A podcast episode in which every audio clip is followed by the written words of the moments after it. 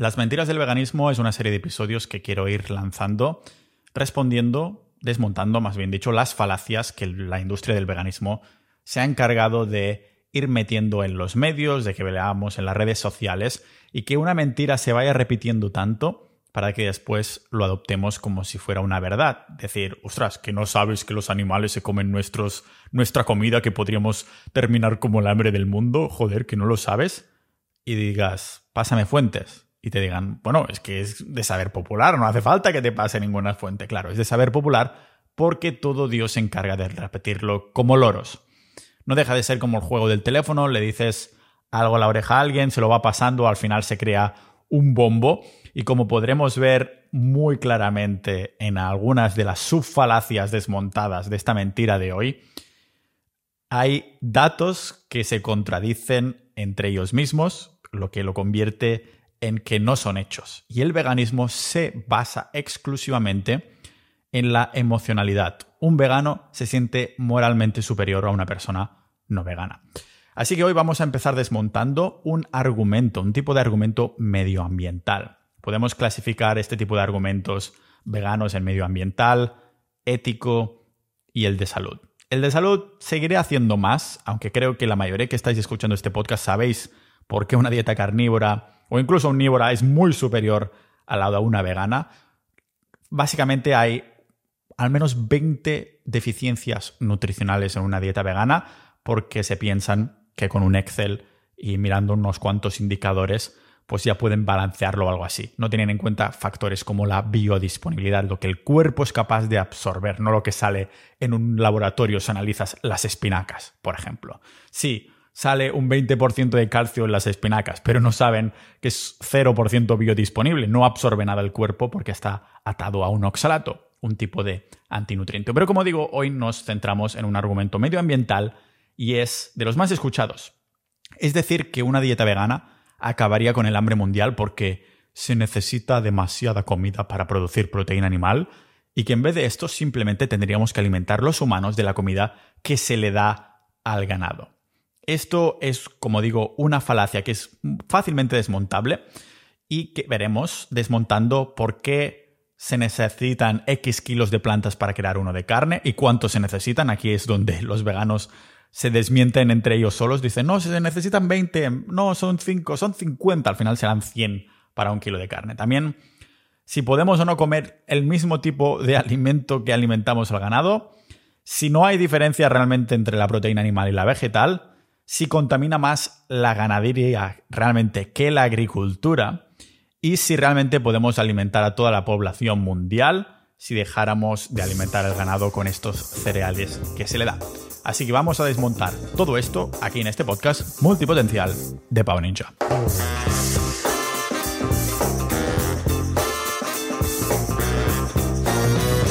Algunas mal llamadas fuentes proclaman que se necesitan de 5 a 10 kilos de plantas para producir un kilo de carne de vacuno, un kilo de proteína animal. Pero fijaros cómo este número se va cambiando o va hinchándose incluso, como se van hinchando los intestinos de la inflamación de los que siguen una dieta vegana. Yo lo viví en mis carnes, nunca mejor dicho.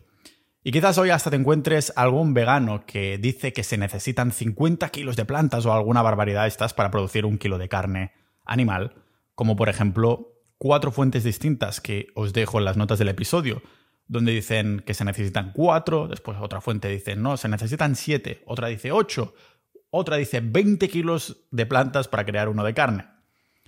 Si dices, ¿dónde está aquí el argumento? A ver si tienes una fuente fiable, dicen, bueno, es que no hace falta fuentes, porque todo el mundo lo sabe que se necesitan un montón de plantas, y eres tú que no te has mirado las fuentes.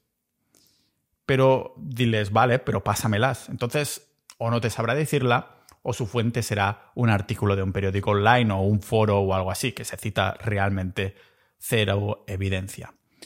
Primero que es de calle que un animal herbívoro necesite consumir más cantidad para producir en su propio cuerpo para crecer de tamaño. Esto es pues de calle, es de sentido común, ¿no? Absolutamente nos pasa a todos los animales del planeta. Pero es que da absolutamente igual cuántos kilos de cereales necesita un animal, porque estamos comparando, o más bien dicho, los veganos están comparando peras con manzanas. Pues claro que un animal herbívoro con cuatro estómagos, que pesa cientos de kilos, necesita varios kilos de plantas para aumentar su tamaño. Por eso comemos todos los seres vivos del planeta Tierra, ¿verdad? Lo que estos veganos no están considerando no solo es que su argumento es puramente emocional, no basado en hechos, sino que aunque este argumento fuera verdad, este específico, esta falacia, estos 10 kilos, 20 kilos, 100 kilos de plantas si quieres para crear uno de carne, todos estos kilos de plantas no nos podrían alimentar. O deberíamos decir que no nos podrían nutrir. ¿Crees que alimenta igual un kilo de trigo que uno de carne? ¿Cuántas vitaminas y minerales crees que se te quedarían colgando comiendo exclusivamente el kilo de trigo o de soja o de avena o de cualquier otro cereal? ¿Cuántos meses crees que podrías no vivir, sino sobrevivir, si solo pudieras elegir una de estas fuentes para comer el resto de tu vida? En cambio, ¿cuánto tiempo crees que podrías ya no sobrevivir, sino vivir con solo carne de vaca? Yo mismo soy un claro ejemplo. Llevo dos años y medio siguiendo la dieta carnívora, en la que como exclusivamente carne, nada de verduras. Y en el momento de decir esto, ya os digo, más de dos años y medio y tengo la intención de seguir con esta dieta. Pero en cambio, ¿vale? Se puede ver que se puede vivir con carne porque tienes virtualmente todos los minerales, todos los nutrientes, micronutrientes. Pero ¿y con exclusivamente verduras? Exclusivamente vegetales? Pregúntaselo a los humanos de las primeras generaciones justo después de inventar la agricultura. Malnutridos y con montones de enfermedades modernas que aparecen justo, casualmente, cuando inventamos la agricultura. No es casualidad, ¿vale? Que este, desde el primer invento este de la agricultura nos volviéramos más bajos, empezaran las caries, las enfermedades cardiovasculares, se nos debilitara el sistema inmune y que todo esto, todas estas enfermedades modernas, las hayamos arrastrado hasta el día de hoy. La industria vegana quiere que creas que la mayoría de cultivos como la soja o el trigo lo usamos para alimentar a los animales de la ganadería intensiva, pero según los datos de la investigación de la FAO, de las propias Naciones Unidas, el grano representa solo el 13% de la alimentación mundial de lo que se le da de comer al ganado. Amigos veganos, si no me creéis, hay un experimento muy fácil que podemos hacer para que os saquéis esta idea de la cabeza. Id a donde alimentan el ganado, les compráis un saco de lo que sea que le dan a las vacas de comer y me decís si aguantaríais un par de días comiendo esto. A ver si os nutre o por lo contrario os cagáis por la pata abajo, ¿vale? Ya os digo yo que no podréis comeros eso. ¿Sabéis por qué? Pues porque sobre un 90% de lo que comen nuestros animales herbívoros de las granjas, que después convertimos en carne, no es comestible para los seres humanos y tampoco los que pastan. ¿O has probado acaso de comer césped por ahí? Solo el 13% de los alimentos de la ganadería están compuestos de cereales comestibles para humanos. El resto era no comestible. Y ojo, porque estamos incluyendo todos los animales, no solo las vacas, también los cerdos, los pollos, absolutamente todos. Pero es que esto es lo más interesante e importante, digo yo, que el 86% de la comida que le damos al ganado son materiales que los humanos no podríamos digerir igualmente. O sea, estamos pillando residuos de cultivos tipo rastrojos, esos residuos de los cereales que quedan en el suelo después de segar, de, de cortar la hierba, y los estamos transformando. Los estamos dando al ganado un residuo incomestible a los animales que nosotros sí podemos digerir después cuando lo ingerimos en forma de proteína animal. Esto significa que los animales que después nos comemos están convirtiendo algo incomible para los humanos en proteína y alimento. Un alimento súper completo y nutritivo. el alimento más biodisponible que existe, la dieta original del ser humano, de la evolución humana que nos ha acompañado de cientos de miles de años. Las gallinas y los cerdos son animales monogástricos igual que nosotros los humanos, ¿vale? Solo tenemos un estómago.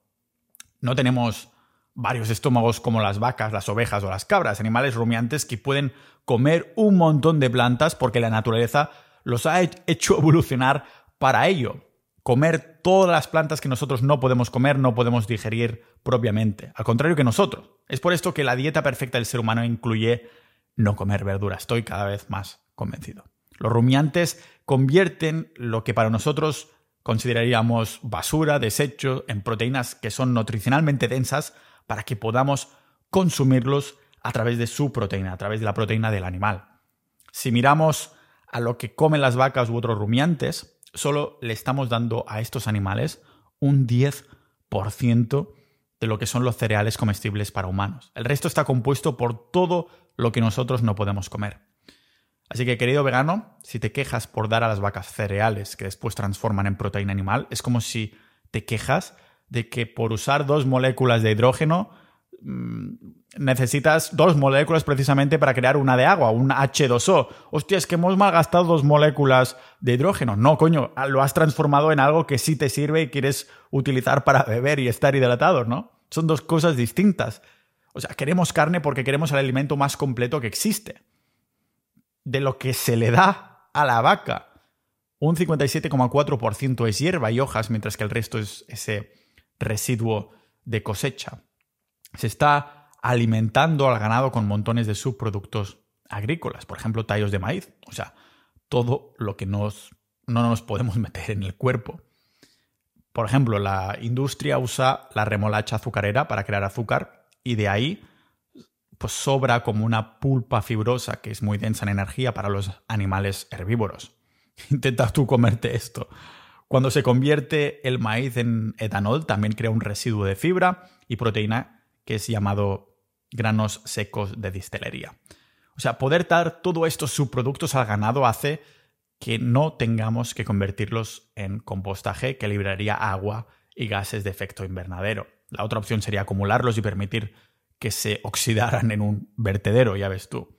En cambio, lo que hacemos es dárselo a los animales rumiantes, como si fueran una especie de recicladoras orgánicas y convirtieran cosas que no podemos digerir en proteína altamente nutricional. El mismo estudio examinaba cuando se tiene en cuenta una combinación de sistemas tanto mixtos como puramente de, pastoreo, que es precisamente el 90% de su dieta, que viene de hojas, hierba y residuos, que todo este, este 90% son todo lo que no podemos consumir.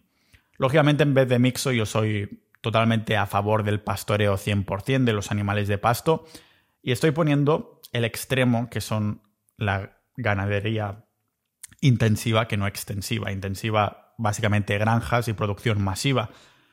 En este aspecto sí que estoy en la misma línea que los veganos, que tendríamos que deshacernos de las, de las granjas y todo tendría que ser de pasto. Y dirás, Pau, pero no hay suficiente terreno. Tranquilos que esto también lo tocamos hoy.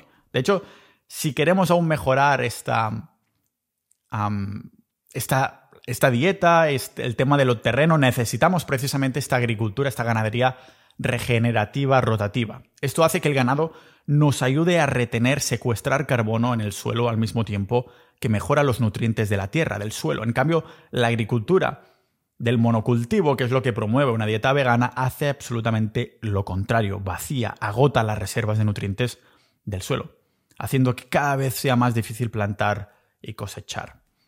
Pero incluso aunque fuese verdad que el ganado se come el 100% de alimentos de los humanos eh, que pudiéramos teóricamente digerir, que todo lo que se come en el ganado realmente nosotros lo pudiéramos digerir perfectamente, que en realidad es poco más de un 10% como acabamos de ver, igualmente, como digo, no nutre igual un kilo de grano que un kilo de carne. De hecho, la diferencia para nuestra salud es abismal. Por mucho que los medios quieran que demonicemos la carne esparciendo todos estos datos falsos, y, lo están consiguiendo realmente, pregúntate usando el sentido común y la vista de pájaro que tanto nos gusta usar en este podcast, ¿realmente es mala para la salud la carne roja? Ya veremos que no solo es mala, sino que es indispensable para nuestra salud. Ya desmentí por qué no es mala en el episodio 403. Otra pregunta es, ¿o es que realmente hay otros intereses detrás? Solo hace falta seguir el dinero. ¿Realmente es malo el alimento que ha acompañado el ser humano durante toda su evolución? Esto ya indagábamos en el episodio 194. ¿O crees que un kilo de trigo en él habrá los mismos nutrientes que un kilo de órganos o incluso de carne magra? ¿Qué plantas por sí solas tienen un perfil nutricional completo? De hecho, no lo tenemos ni mezclando distintas plantas, porque ya sabemos que están llenas de antinutrientes que secuestran minerales y que las vitaminas de las plantas son absorbidas de una forma mucho menos eficiente que la carne. Ninja de la vida, si te apasiona la salud ancestral, desenmascarar dogmas nutricionales, construir un cuerpo fuerte y resiliente al paso del tiempo, entonces seguro que también te habrás sentido un bicho raro, un incomprendido. Para mí es difícil intentar explicar sin sentirme juzgado por qué mi dieta se basa en carne roja sin verduras, por qué tomo el sol sin crema, por qué no tengo gafas de sol o por qué no utilizo Bluetooth. Hay días que es frustrante escuchar los juicios de personas a las que en el fondo no les interesa la salud hasta que la pierden, pero son los mismos días donde veo que la cola de la farmacia es más larga que la de la carnicería. Y recuerdo por qué tengo este podcast. Si estás aprendiendo algo de este episodio igual que yo haciéndolo, imagínate todo lo que puedes aprender de salud, cuerpo, entorno y de hábitos en nuestra comunidad privada, sociedad.ninja. Uniéndote estarás ayudándome a divulgar, apoyando económicamente a este proyecto que es 100% libre de patrocinadores, sin publicidad, totalmente independiente y sin terceras partes que puedan manchar la genuinidad de la información. Pero no solo esto, sino que uniéndote formarás parte de una tribu de más de mil ninjas de la salud y de la vida como tú, que intentan mantener intacto el instinto de tener una mente curiosa, para no olvidar que los hechos y el sentido común no entienden de títulos o agendas. En Sociedad Ninja compartimos datos, debates, experiencias de nutrición, fitness, salud y noticias que no verás en los medios tradicionales, pero sobre todo compartimos valores. Entra a formar parte de un círculo de personas con esta llama interior que quieren encender más que el fuego de campamento que usaron nuestros ancestros, también para transmitirse experiencias, historias, sed de aprendizaje, pensamiento crítico, inquietudes e información crucial para la supervivencia, porque estamos ante la supervivencia de la salud del hombre y lo que sepamos ahora nos avanzará a los cambios que nos deparen los mercados. No creo que haya sido alguna vez algún encuentro o un retiro de fin de semana donde las comidas sean exclusivamente de carne de pasto. Pues así lucen los retiros y quedadas de Sociedad Ninja que organizamos por toda España y alrededor del mundo. Avánzate a los cambios que vienen y adelántate a la enfermedad aprendiendo sobre salud ancestral, pero también sobre las otras temáticas del podcast, dinero, mente, mundo, con montones de chats tan vivos como sus miembros, episodios exclusivos multitemáticos, audiocursos y boletines. Hemos creado algo tan increíble que no queremos que muera de éxito y por esto cerramos acceso a nuevas incorporaciones cuando lleguemos a los 1200 miembros. Únete ya a Sociedad Ninja y conviértete en un ninja de la vida. Si en un mundo utópicamente imperfecto y también incorrecto cambiáramos el alimento animal a, comida tipo soja o trigo para alimentarnos, entre comillas, porque el alimento tendría poco, o sea, poco alimentados estaríamos porque lo que nos nutre está directamente relacionado con los micronutrientes que las plantas no tienen. No solo porque un bistec tiene más del doble de proteína, con el perfil encima de aminoácidos completo, que la soja, sino que la proteína animal es mucho más biodisponible. ¿Qué significa esto? Que el cuerpo humano la absorbe más, la aprovecha en su totalidad que, las, que no las proteínas basadas en plantas. Estamos hablando de que 100 gramos de bistec tiene todo lo que necesitas de vitamina B12, lo cual está totalmente ausente en las plantas. Lo cual, por esto, es vital para la salud cerebral humana. Pero si solo el mismo hígado tiene todos, todos los nutrientes y minerales que necesitas para estar sano, el hígado es el puto amo de todos los alimentos, es el superalimento por excelencia. También el caviar podríamos incluir, por ejemplo. No hay absolutamente ninguna planta que te pueda proveer ni la mitad de los micronutrientes que dan los órganos o la carne. Por esto, seguir una dieta vegana tiene consecuencias para la salud tan graves que se traducen en un montón de deficiencias nutricionales que, que te terminan pasando factura. El tema de la salud ya lo he tocado mucho en el podcast. Esto creo que es bastante indiscutible, pero por eso digo que es tan relevante remarcar que en este argumento de podríamos dar a los animales mmm, o sea, tendríamos que erradicar las, granjas o comer carne y comer nosotros los cereales y lo que le damos a ellos. Ya, pero es que no podrías comer lo que comen ellos. No puedes. Incluso si fuera todo de pasto, no podrías irte por ahí a comer césped o lo que comes por ahí. Sal al bosque, sal al monte, intenta comerte las plantas por ahí, a ver qué te sienta bien. Ya, Pau, pero suplemento eso, suplemento aquello. ¿Qué dieta puede etiquetarse de sana si te obliga a depender de la industria del suplemento? ¿Qué otro animal conoces que no se pueda mantener sano a menos que se, se cree fábrica, se cree producto, se cree publicidad? Ya te lo digo yo, ninguno. Es la industria vegana que se ha encargado de hacernos totalmente dependientes de sus pastillas, de sus polvos, de comer cada hora porque no vas a sentir saciedad, que la saciedad es hormonal, por lo tanto tendrás te llenas la barriga, te sientes lleno, pero al cabo de una hora casualmente vuelves a tener hambre. Es tu cuerpo diciendo, no me estás alimentando, me estás dando comida simplemente. Y claro, vas a empezar a utilizar suplementos químicos. ¿Y qué empresa no quiere un cliente recurrente? Además de que te venden que es un suplemento natural, pero tal cosa no existe, porque sí, empieza en una planta, pero pasa por varios procesos industriales químicos. Solo podemos jugar lo que la naturaleza nos ha dado. Y lo que no nos ha dado han sido plantas con micronutrientes disponibles para los humanos, absorbibles para nuestro cuerpo. El zinc, por ejemplo, es otro nutriente y, encima esencial, muy difícil de encontrar en plantas. En cambio, en 100 gramos de bistec ya tienes 4,5 miligramos. Lo que es no, es moco de pavo realmente, 4,5 miligramos, por lo que necesitamos diariamente.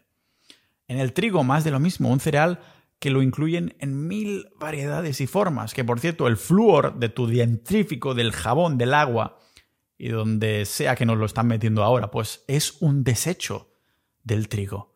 Nos lo intentan colar donde pueden, precisamente. Como mil otras variantes para aprovechar al máximo todos los subproductos. Por esto deberías hacerte la pasta de diente casera que os comenté en otro, en otro episodio. Y la industria del monocultivo se está encargando de esparcir precisamente, nunca mejor dicho, que necesitamos fibra, cuando en verdad yo llevo dos años y medio yendo al baño perfecto, haciendo perfecto sin necesitar de limpiarme y no he necesitado fibra. Solo necesitas los minerales que se encargan de la motilidad intestinal. La, fibra no se digiere por un buen motivo, sino la digeriríamos si realmente fuera necesaria para nuestra salud. En este trigo que nos cuelan por todos los sitios la diferencia aún es más dramática a favor de la carne, claro, porque si por cada 100 gramos de carne lo comparamos no por 100, sino por 200 gramos de trigo, por lo tanto en un ratio de 2-1, incluso así la carne sale claramente ganadora desde una perspectiva nutricional. El argumento de que los humanos simplemente tendrían que comer directamente los cultivos es proporcional a decir que en vez de comer carne de pasto, que deberíamos comer el césped de las vacas. Es lo mismo. No, porque las vacas nos están robando el césped. Prueba de comerlo tú, a ver qué tal te sienta. De todos estos cultivos solo podemos aprovechar el 10% de lo comestible y encima a partir de tirar de... Aparte de tirar el, 90% restante, lo que vamos a hacer es algo a comer algo que nos nutriera mucho, mucho, mucho menos. ¿Prefieres 200 gramos de trigo y encima quedarte con falta de micronutrientes o ¿Acaso prefieres 100 gramos de carne y quedar mucho más saciado y nutrido? Las deficiencias y consecuencias de una dieta vegana son realmente muy reales. Estamos hablando de deficiencias de aminoácidos. Les falta aminoácidos completos, la vitamina B12, B6, B3 y B2, DHA o omega 3, DHA, he querido decir una españolada en inglés, DHA, DHA, de omega 3, ¿vale? También le falta vitaminas liposolubles porque la dieta vegana no tiene, no tiene grasas saturadas, que son necesarias 100% para absorbir las vitaminas liposolubles. Por eso se llaman liposolubles, porque se absorben con la grasa saturada.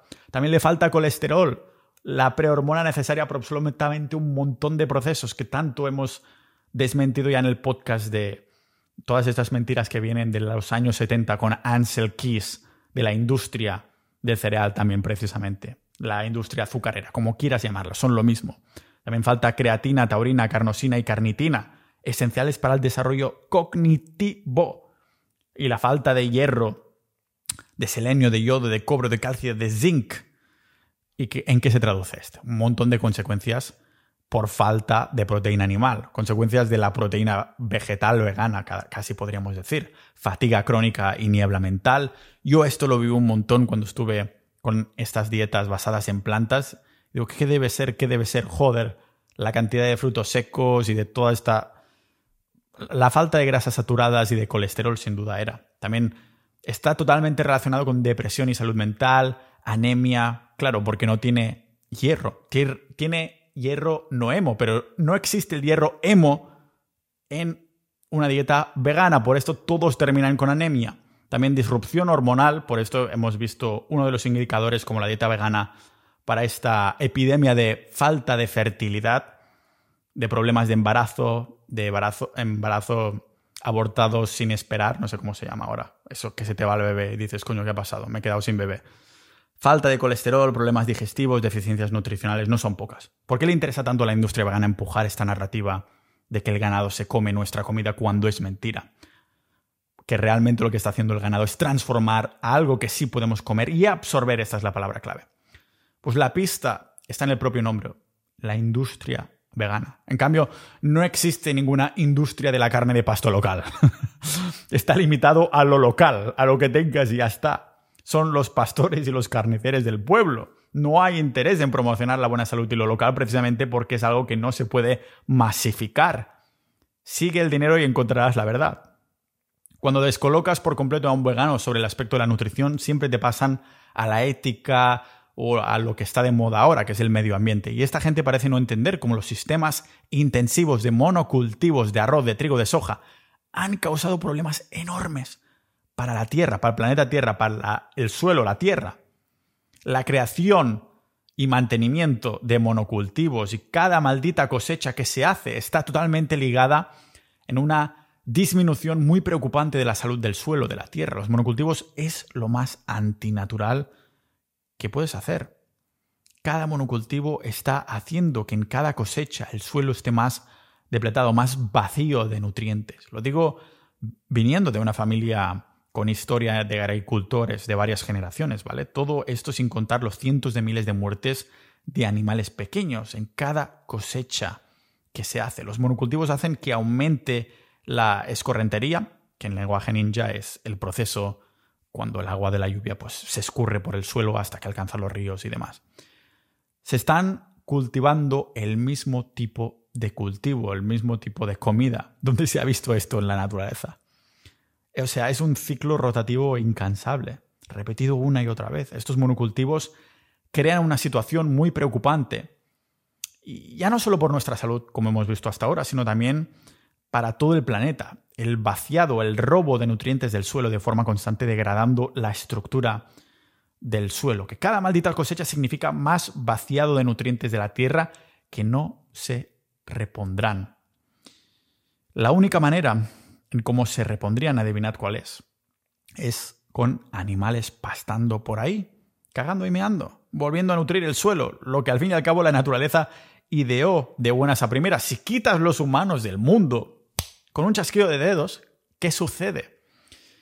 Que los animales volverán a pastar, el suelo se volverá a nutrir y la naturaleza seguirá su ciclo, que es lo que hemos interrumpido con las granjas. Sí, en esto os doy razón, estoy totalmente a favor de los veganos que dicen adiós a las granjas, pero también con los malditos monocultivos veganos. Los investigadores de la ciencia de la Tierra describen la textura perfecta del, del suelo como algo similar al requesón, porque esto permite que el agua se atrape bien y se filtre como se tiene que filtrar por debajo de la superficie. ¿Qué es el problema que vemos con el incremento, incremento este antinatural de la escorrentería cuando el suelo es cada vez de peor calidad por culpa de estas prácticas de agricultura intensiva?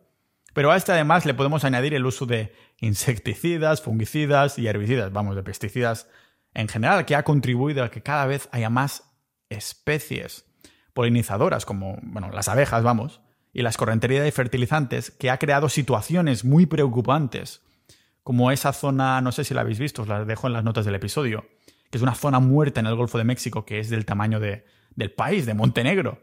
Una zona en la que ya hay tan poco oxígeno en el agua que ya no puede haber vida marina. Y este es el ejemplo más grande o, o mediático, para llamarlo así, ah, porque en realidad no se hace apenas eco de esto, pero se van creando cada vez más zonas muertas de este estilo.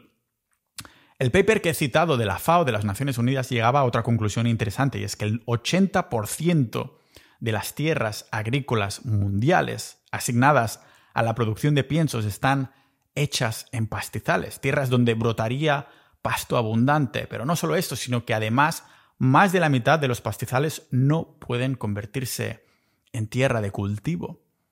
Calculando además que el 57% de la tierra que usamos para producir pienso, cereales, granos, no es adecuada para la producción de alimentos. O sea, los veganos que argumentan para la alimentación de los animales de nuestro sistema de comida no son capaces de, de, ver que el ganado es un increíble ciclador de nutrientes, para llamarlo de algún modo, que es mucho más eficiente desde una perspectiva calórica y lógicamente nutritiva. Comer un kilo de carne que dos de cereales o incluso muchos más. Con poca cantidad de tierra de cultivo es crítico que miremos la manera más eficiente para ser sostenible. Necesitamos menos monocultivos y más animales rumiantes pastando libremente. Unos animales que conviertan comida que no podemos digerir en nutrientes densos de proteínas. Además, estaríamos utilizando la tierra que no podemos utilizar para cultivar mientras están sucediendo cosas en nuestro ecosistema que hace que haya biodiversidad más rica y mayor secuestro de carbono en el suelo.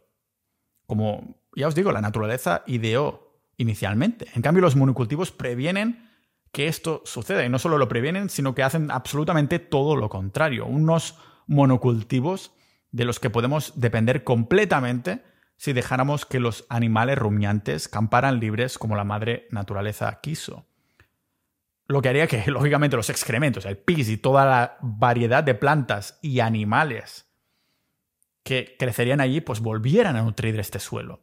La desertificación, que es lo más preocupante que hay, la falta de nutrientes y que no crezca nada ahí, ni plantas y ni animales que pasten por ahí porque no habrá plantas para comer.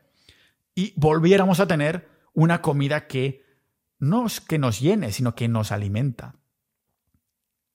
No que nos llena a secas como es ahora, que simplemente nos alimenta. Decidme si os interesa más capítulos de este estilo desmintiendo las comidas, las comidas, las mentiras veganas. Hemos resumido hoy cinco puntos para desmentir esto de que le estamos dando alimento al ganado con nuestra comida. Y yo respondo que el contraargumento carnívoro vendría a ser que no. O sea, los veganos no se ponen de acuerdo de cuántos kilos de plantas se necesitan para crear un kilo, pero aunque fueran 50 kilos de cereales, la carne es un alimento 100% biodisponible para el cuerpo humano. Y eso es una pista de la naturaleza para decirnos que, hostia, se está aprovechando todo esto que estás comiendo con carne. O sea, que es mucho más nutritivo. A lo mejor sí que es esto lo que tienes que comer para estar sano. La pista de la naturaleza. También que el ganado se come el 90% de alimentos que nosotros no podemos digerir. Por lo tanto, lo convierte en. está convirtiendo comida indigerible en comida para humanos. Y también que no nutre igual un kilo de, cualquier cereal que un kilo de carne. También que los monocultivos están cargando los nutrientes del suelo terrestre cultivable. Y que en realidad podemos alimentar más personas en todo el mundo. El hambre mundial este que dicen, realmente podríamos alimentar más personas en todo el mundo si toda nuestra comida fuera de animales rumiantes, porque podríamos aprovechar toda la tierra que no es apta para monocultivos.